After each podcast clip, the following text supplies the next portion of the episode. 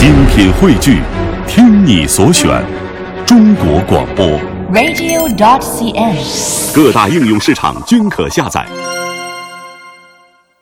品读中华人物，启迪智慧人生。各位好，我是郑博。大家好，我是君阳，欢迎各位锁定中央人民广播电台香港之声数码广播三十二台的《中华人物》。今天的节目呢，我们将走进另外一位京剧大师，他在继承前辈的基础上，开创了叶派小生艺术，并成立玉华社，开创了京剧小生挑班的先例。他原名叫端章，字知如，原籍是安徽省太湖县。生于北京的他，父亲是傅连城创始人叶春善，他被后人赞誉为自树一派的表演艺术家。他的嗓音宽厚圆润，气度大方，扮相英俊，表演细腻，行腔刚劲遒健，华丽婉转。龙虎凤三音有机结合，他在做工方面精益求精，不同人物的唱腔极少雷同。另外呢，他所扮演的角色几乎都有绝活。他就是著名的叶派艺术的创始人，小生行当的第一把交椅叶盛兰。叶盛兰在京剧小生行当的发展史上居于承上启下的地位，是极为难得的一位人才。周瑜的意志得满，吕布的刚愎自负，罗成的悲壮苍凉，他都演的是情真意切、惟妙惟肖，准确地把握舞台的节奏和分寸感，使得表演的层次更加清晰，寓神情之真于声色之美，这是叶盛兰表演艺术的主要的特点。接下来，我们先来听听戏曲研究专家对于叶盛兰艺术特色的点评。成为京剧里边小生挑班的第一人，而且啊是被梨园内外一致公认是小生的第一把交椅。他也这个时候排演了很多的啊新戏，而这些新戏又是古风老戏的啊穿插在一起，成为完整故事。比如说全部的罗成，比如说全部的吕布。啊，就是能文能武，有唱有念有做有打，全面展示一个武生的人才，活灵活现的展现了一个啊历史的人物。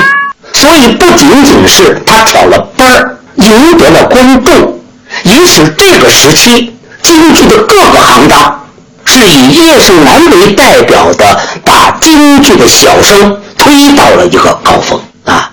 保持着这种创作的这种精力，一种旺盛的创作力，又排了很多的新戏啊，特别是和杜近芳、李少春、袁世海合作啊。那么这里边啊有《白蛇传》，有《柳阴记》，有和袁世海的《九江口》，诸多的剧目。人物穿越时空，人生启迪智慧，人文润泽心灵，人性彰显力量。香港之声，中华人物，为你细数那些被历史记住的名字。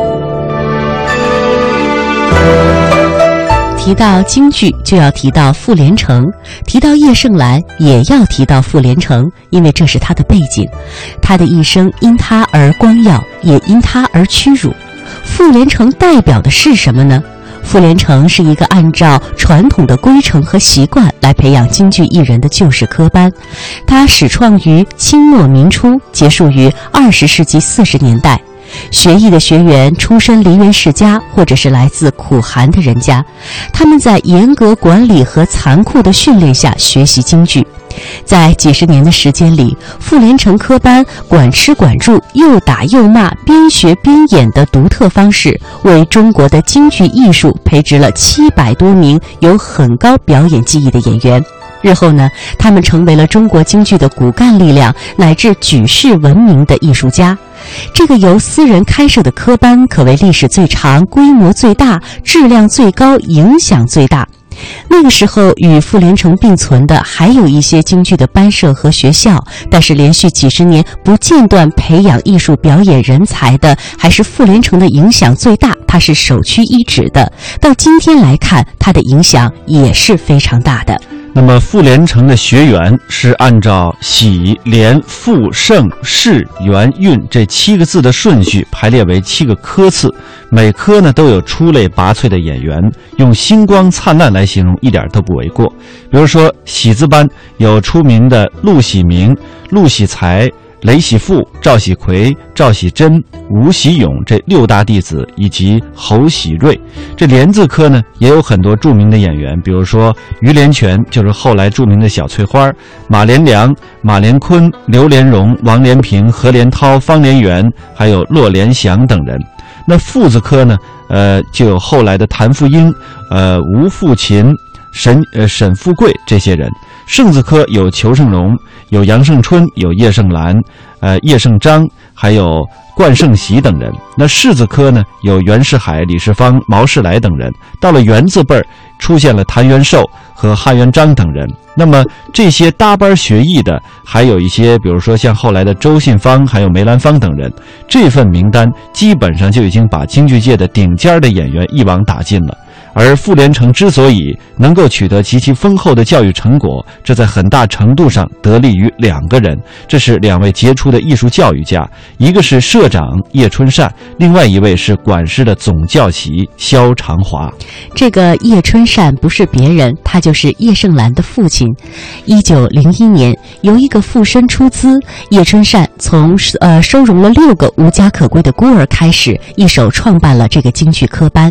一九零四。四年打出了喜连生的招牌，后来因为东家换了，就改为了傅连城。一九三三年，叶春善患病，由长子叶龙章接替了科班的工作。到了一九四七年，叶龙章也因病不再问世，所有的事务呢就由呃第二个儿子叶英章来主持。一九四八年，傅连城解体了。为此，为何我们在此不厌其烦地向大家介绍傅连城呢？因为这个是叶盛兰他成长的一个背景。比如像今天谁毕业于哈佛，谁就拥有了一个最好的文化背景一样。如果拿它来做一个比较的话，前者不过是一所美国的好大学，而后者这个傅连城呢，是中国整个梨园行内外加半部京剧史。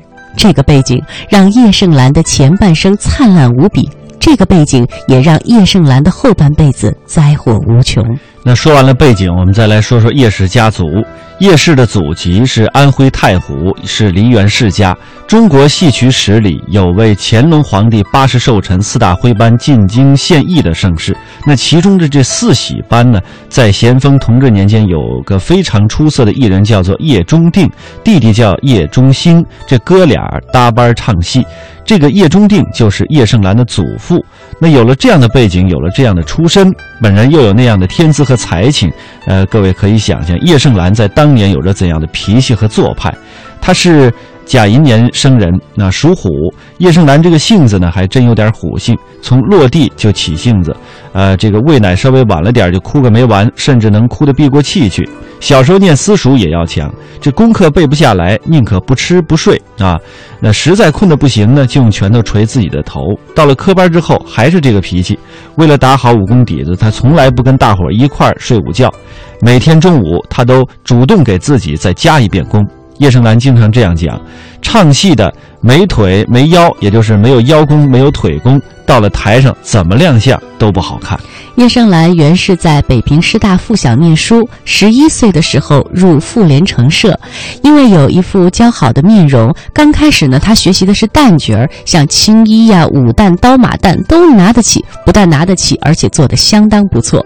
但是后来大家发现他妩媚不足，英气有余，而更重要的原因是当时的京剧小生人才奇缺，后来他就改学小生了。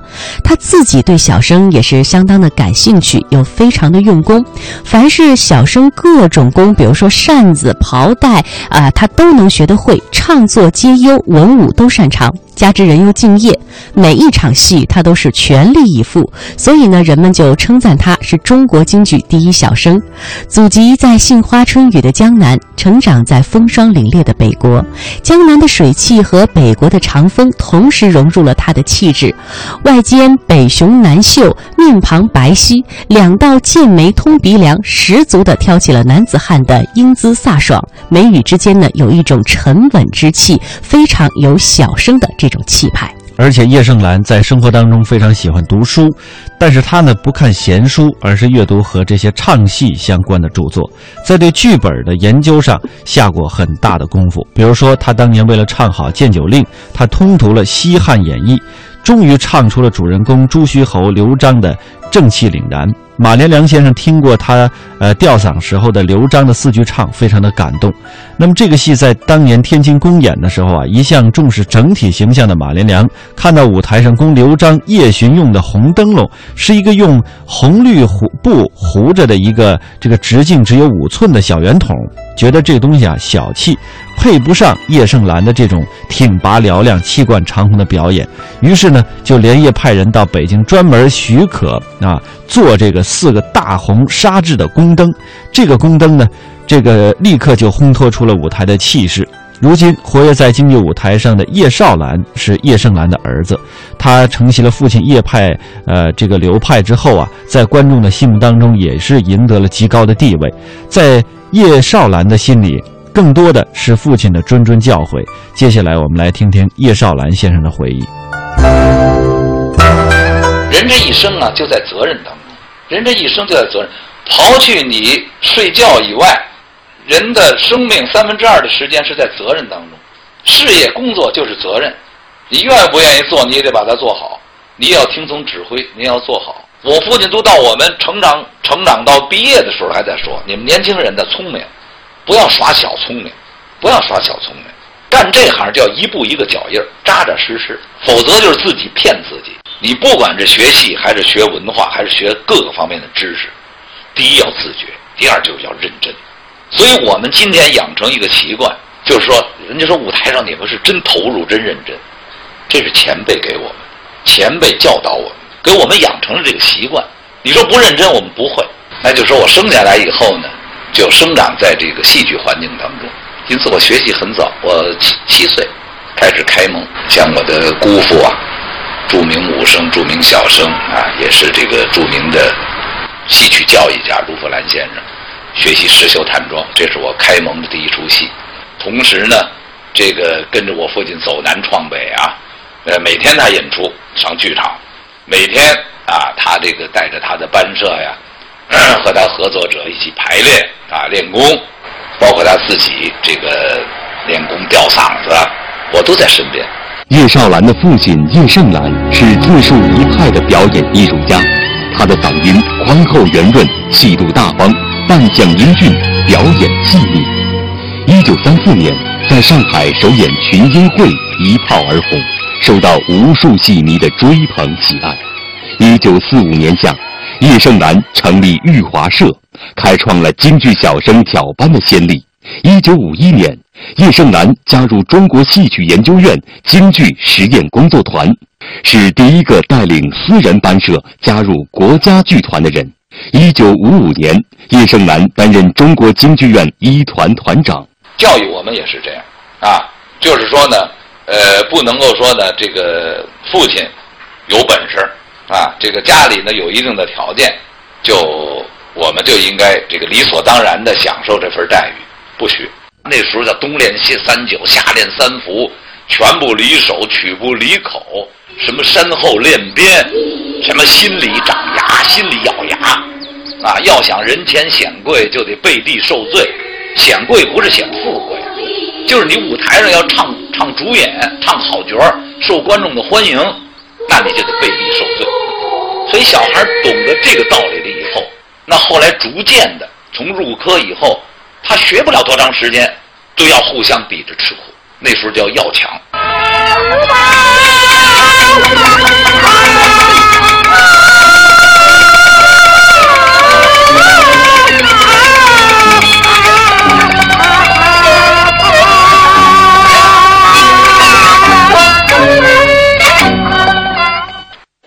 溯华夏五千年，英才辈出。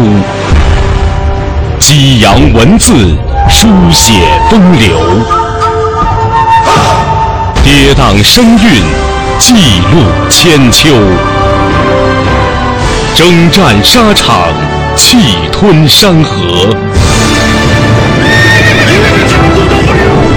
这里是香港之声《中华人物》。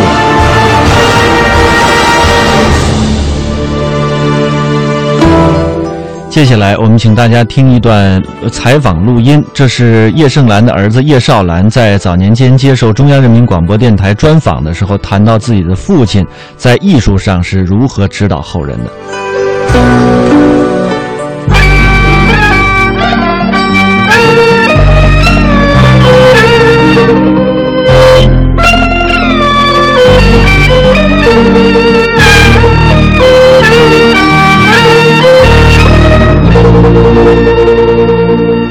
我父亲呢是一个京剧小生的流派创始人，他从事的呢是京剧小生的事业。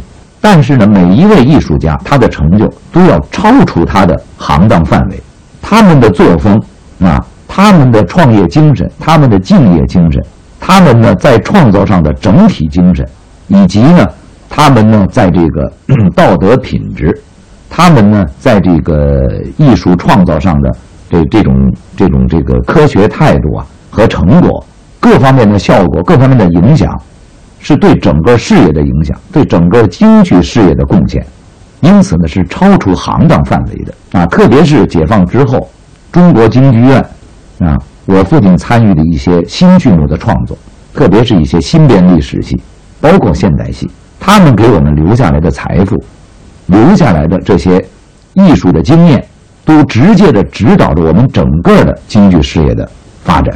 总的说呢，就是我父亲呢是一位享誉海内外的，呃，一位著名的，呃，艺术家，啊，可以说呢，他是一位这个人民的艺术家啊，因为人民非常喜欢他，所以现在呢非常的怀念他。在这个京剧的历史上呢，呃，我父亲呢起到了这种承前启后啊，就是把这个。京剧的小生艺术推向了一个全面的啊，而且非常完美的这么一个高峰，啊，所以说呢，我父亲的一生啊，对待京剧艺术啊，特别是小生啊这个艺术，做出了这个卓越的贡献。我们今天的晚辈呢，啊，就是应该很好的呢，呃，在缅怀他的同时呢，在纪念他的时候呢，主要呢就是要。大家要团结起来啊，呃，很好的奋发图强啊，很好的继承啊前辈留给我们的这一份家业啊，留给我们这个宝贵的这个财富。我父亲当初曾经这个教育我们呢，就说学戏啊，看戏，做戏，包括做人，一定要呢知其然呢，要知其所以然，要做一个明白的演员。不要做一个糊涂的戏匠，就说在舞台上一举一动，啊，一招一式，啊，一腔一调，你自己搞明白了、搞清楚了，找到了根据，观众才能看得明白。因为你明白了，才能交代得清楚。不是光从技巧上轻重缓缓急快和慢，不是光是完成一个形式节奏，而是呢要求我们呢，要演要学呀，舞台上有灵魂的、有血有肉的人物。不是呢，在台上呢做一个呀，切末，就是做一个道具。在前辈教育我们的时候呢，他们很多方面对我们的启发呢，呃，都是呢从这个这个大的方面，从大局啊，这个起点很高的、非常具体的啊，这个来教导我们，来指导我们。就是前辈艺术家呀，他们不是说呢，呃，只会演唱，只会表演。只有技巧，他们也是有理论的，也是有根据的，只是呢，前辈艺术家处在那个时代的时候啊，可能他们没有从理论上系统的总结出来，但是他们在创造这个人物的时候，在表演这个人物的时候，啊，去设计这个剧目的时候，他们是有理论根据的。我父亲呢就说呢，做一个演员呢，你一定要做一个明白的演员，就是对任何戏，任何好的表演，你一定要吃透。要了解，也就是今天我们说的继承跟发展的关系，你一定要先继承好，你懂了，你吃透了，你才能有这个资格，你才能有这个条件，啊，去去粗取精，啊，去怎么样去推陈去出新。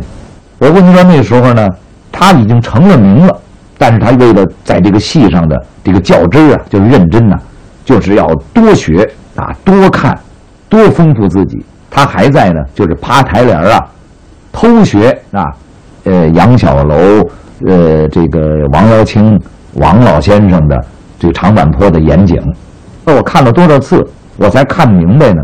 杨先生这抓坯为什么抓的这么利索？那担子里边有穴子，为什么这一把抓上去没有抓到穴子，而这坯就很顺利的下来了？杨先生呢？也没有走倒插虎，而是顺着这坯走了一个反车轮蹦子，然后一个跪搓过去。说没看到王阳清王先生这个后边这个线椅子，就是很长的那个头发，在在背后吗？没有见到他这个线椅子有什么变化？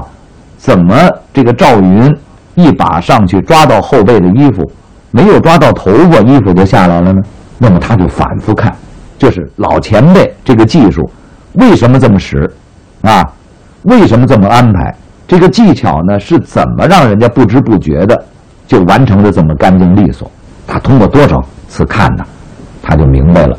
我父亲说，前辈艺术家的创作全是有根据的，他们掌握的技能啊，丰富极了。他为什么只选用这么几招来处理这点情节，来表现这个人物？就是因为要从人物出发。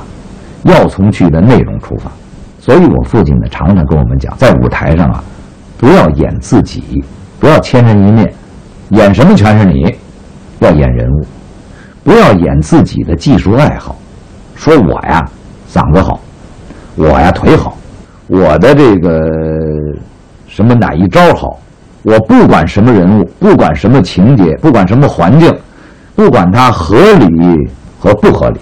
我就没接没完的使这几招，你只要不恰当，观众不理解，效果呢，总是不理想的。另外，我父亲说呢，就是不要演流派，不要演行当，行当、流派啊，都是为人物、为这个剧情服务的，不断的刻苦的啊，这个摸索、吸收各家之长。结合自己的条件，结合呢时代的发展跟观众的需求，他创始的这个叶派小生的声腔呢，就形成了龙凤虎三音的一个呃结合的一个很有特点的一种清新健美、阳刚之气，啊，这个潇洒自如、悦耳动听，啊，就是这么呃一种呢，呃赋予。青少年男性特征的一种小声艺术声腔，就形成了叶派的一个小声的总体表演的原则呢。大家誉为呢，就是呃文而不媚，武而不粗，儒而不俗，穷而不艳。人物穿越时空，人生启迪智慧。人文润泽心灵，人性彰显力量。香港之声，中华人物，为你细数那些被历史记住的名字。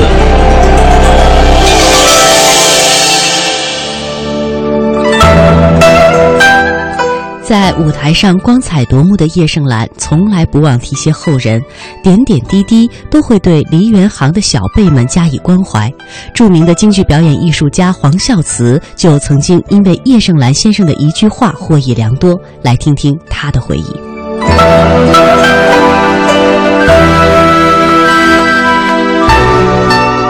我因为我不知道他老人家是谁，嗯，这时候门外突然有人喊叶盛兰。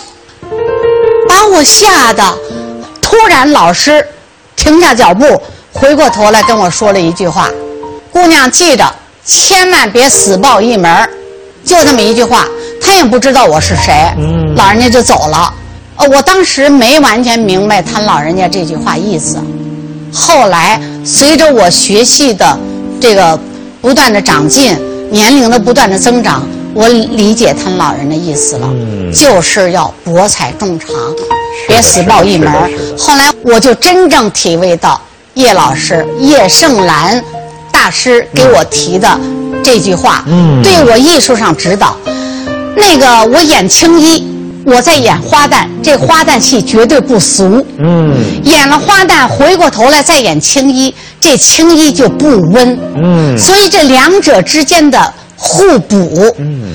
我是受益匪浅。嗯。我这是我艺术道路上的恩人，嗯。谢谢叶盛兰老师。人物穿越时空，人生启迪智慧，人文润泽心灵，人性彰显力量。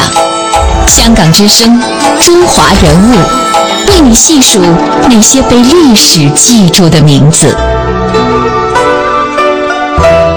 这就是今天中华人物的全部内容。我们带您走进的是叶派艺术的创始人，小生行当的第一把交椅叶盛兰。明天节目我们再会。明天再会。